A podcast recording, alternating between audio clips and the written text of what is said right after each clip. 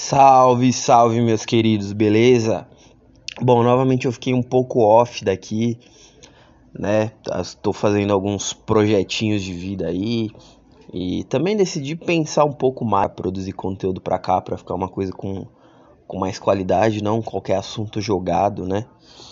E também vi que quando eu demorei no outro, vocês vocês viram mais o conteúdo. Então acho que nesse formato acho que vocês estão gostando mais, vocês estão, enfim, os assuntos estão saindo mais produtivos. Hoje eu vim falar de uma coisa que talvez deixe alguns tristes, mas talvez abra o olho de alguns de vocês. O assunto é o seguinte: desenvolvimento pessoal não vai te garantir todas as mulheres. É um assunto que parece óbvio, mas não é tão óbvio, porque às vezes a gente tem uma, uma noção na nossa cabeça de que quando a gente ficar mais rico, mais bonito, mais inteligente, é, fazer a quarta pós-graduação e o mestrado, todas as mulheres vão simplesmente brotar do chão implorando para ficar com a gente. E eu vou é, expor aqui um case para vocês que pode ser muito importante, principalmente se o seu motivo de entrar no desenvolvimento pessoal é conquistar uma mulher específica. Então, vamos lá. Bom, quando eu nesse ano, uns meses atrás, eu tava ficando com uma menina, né? E assim, é, não é que eu tava apaixonado, mas assim, eu já tinha colocado meu ego para jogo, sabe? Já tava começando a me importar um pouco, tipo assim, talvez se ela ficasse com um amigo meu, eu ficaria meio pistola, talvez, né? É, tinha um pouquinho de ciúme já, né? Aquela fase que você tem um pouco de ciúme já. E teve um dia também que ela tava aqui na minha casa e aí a minha mãe acabou chegando, então ela conheceu minha mãe sem querer e tal. E cara, assim, eu vi que ela era uma, uma garota boa, assim, né, no sentido de, de valores, né. Eu comecei a pensar, pô, ela fez tal coisa pra mim e tal, ela age de tal forma comigo, então ela é uma pessoa legal, né. E aí eu falei, pô, será que é o momento de eu me permitir viver algo diferente de novo? Comecei a, a pensar, né. Aí eu cheguei nela, né? E falei assim, é, pô, a gente tá ficando faz um não tanto tempo, mas um tempo e tal, é, me preocupo contigo, eu não vou falar que tô apaixonado, isso era mentindo, mas me preocupo contigo. Eu queria saber de você, né, que, é, o que que você pensa disso e só para as coisas ficarem mais claras, para eu saber se eu posso esperar algo de você ou se realmente eu não posso esperar ela interpretou de uma forma assim, tipo, nossa, eu gosto de você pra caralho e meu Deus, quero ficar com você e não sei o que. Não foi bem isso que eu disse, mas beleza, ela interpretou dessa forma. E ela falou, nossa, eu não queria te magoar. Eu fiquei tipo, mano, calma, segura, bebê, calma, bebê. Aí ela. Aí ela falou que não queria me magoar e não sei o que, que já aconteceu isso com ela, bibi. Eu falei, calma. Só tô te perguntando justamente para caso eu goste de você do jeito que você tá falando aí, eu venha a gostar, eu não fique machucado ou que você não se magoe também, por isso que eu quero saber. E ela falou assim: "Não, agora não, não sei o que e tal, sabe essas histórias aí de mulher que que não quer nada contigo". E aí eu falei: "Ah, beleza, suave", fui seguindo a vida. E aí gradativamente, depois disso ela começou a se afastar não sei porquê. Eu tenho uma teoria, mas não sei se vale a pena explicitar aqui. Mas beleza, fui seguindo minha vida e tal, igual eu falei. Tipo, pra mim, é, eu fiz a coisa no momento certo porque as atitudes que elas tiveram de meio que, ah, não quero, de pular fora, etc., não me afetaram. Então foi bom eu ter antecipado esse movimento. E é bom vocês se darem conta disso, né? Tipo assim, pô, é... O que está acontecendo aqui? O que, que vai acontecer nos próximos passos se eu não tomar uma atitude agora? Vocês têm que ter esse feeling. Porque, por exemplo, se eu deixar essas coisas meio nebulosas por ali e tal, deixar essas coisas rolarem, podia acontecer, de acontecer o que eu vou contar agora, e eu ficar chateado pra caralho. Mas se liga, as coisas foram passando e etc, etc. Ela foi se afastando, eu me afastei também e tal. E aí, mano, ontem à noite tava um calor do caralho, mano. Um calor do caralho. E tipo, da mesma forma que eu não tô dando tanto foco aqui no podcast, eu também não tô dando tanto foco na minha vida amorosa. Eu realmente tô focado em estudar neste momento. Então, eu não tô tendo aquela Ai, me fugiu a palavra, mas eu não tô conhecendo tantas mulheres novas assim, sabe?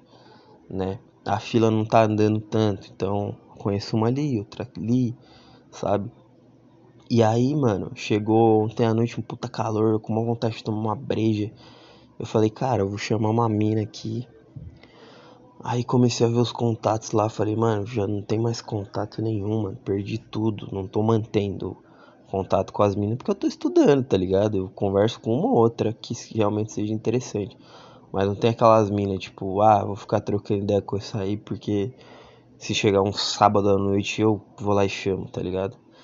E aí, eu, eu, eu vi um story dela, mano. Decotinho, pá, tava gostosinha pra caralho. Eu falei, mano, tá um calor da porra, mano. Eu vou chamar essa mina pra sair. Aí eu falei, ô, oh, vamos tomar uma, não sei o que. Aí ela respondeu, estou namorando. Falei, o quê? O quê?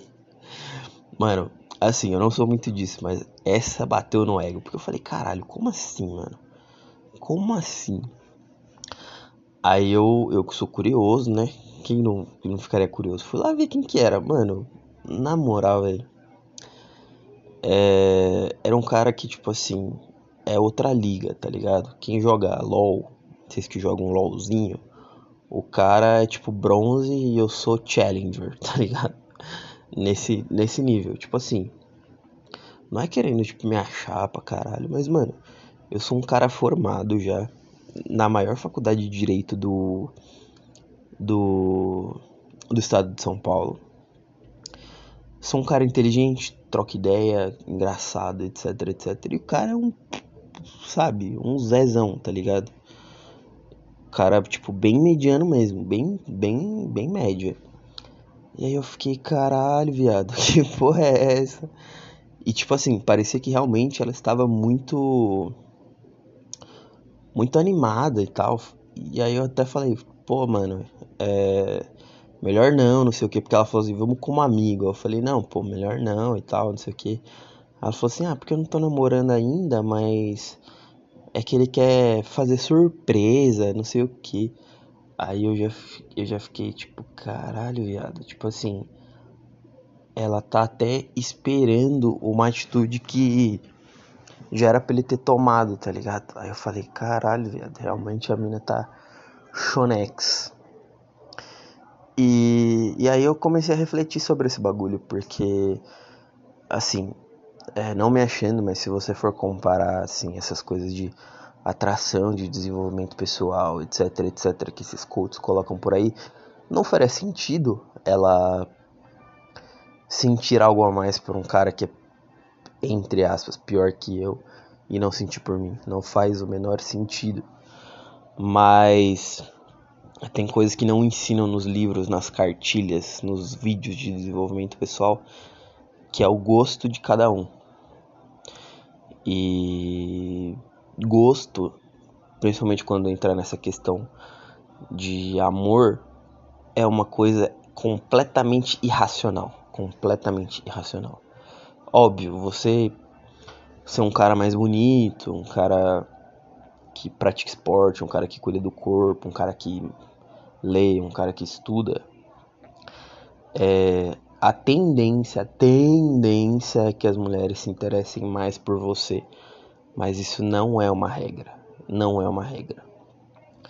Então, principalmente você que está me ouvindo, que decidiu entrar para o desenvolvimento pessoal, se melhorar para uma mulher específica, tome cuidado, muito cuidado. Você pode cair pra caralho do cavalo. Sim. Se decepcionar muito se você botar todas as suas fichas nisso. Então, aquela máxima que dizem faça por você é muito real por conta disso. Não é garantido, mesmo que você seja o melhor cara do mundo, que a mina que tu gosta vai corresponder. Isso é um bagulho meio que um paradoxo, assim, é um bagulho muito foda.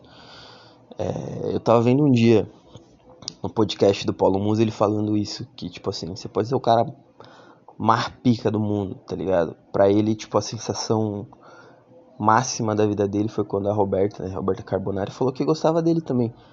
Porque, igual ele falou, mano, você pode fazer tudo que você quiser na vida, você não tem controle sobre o outro.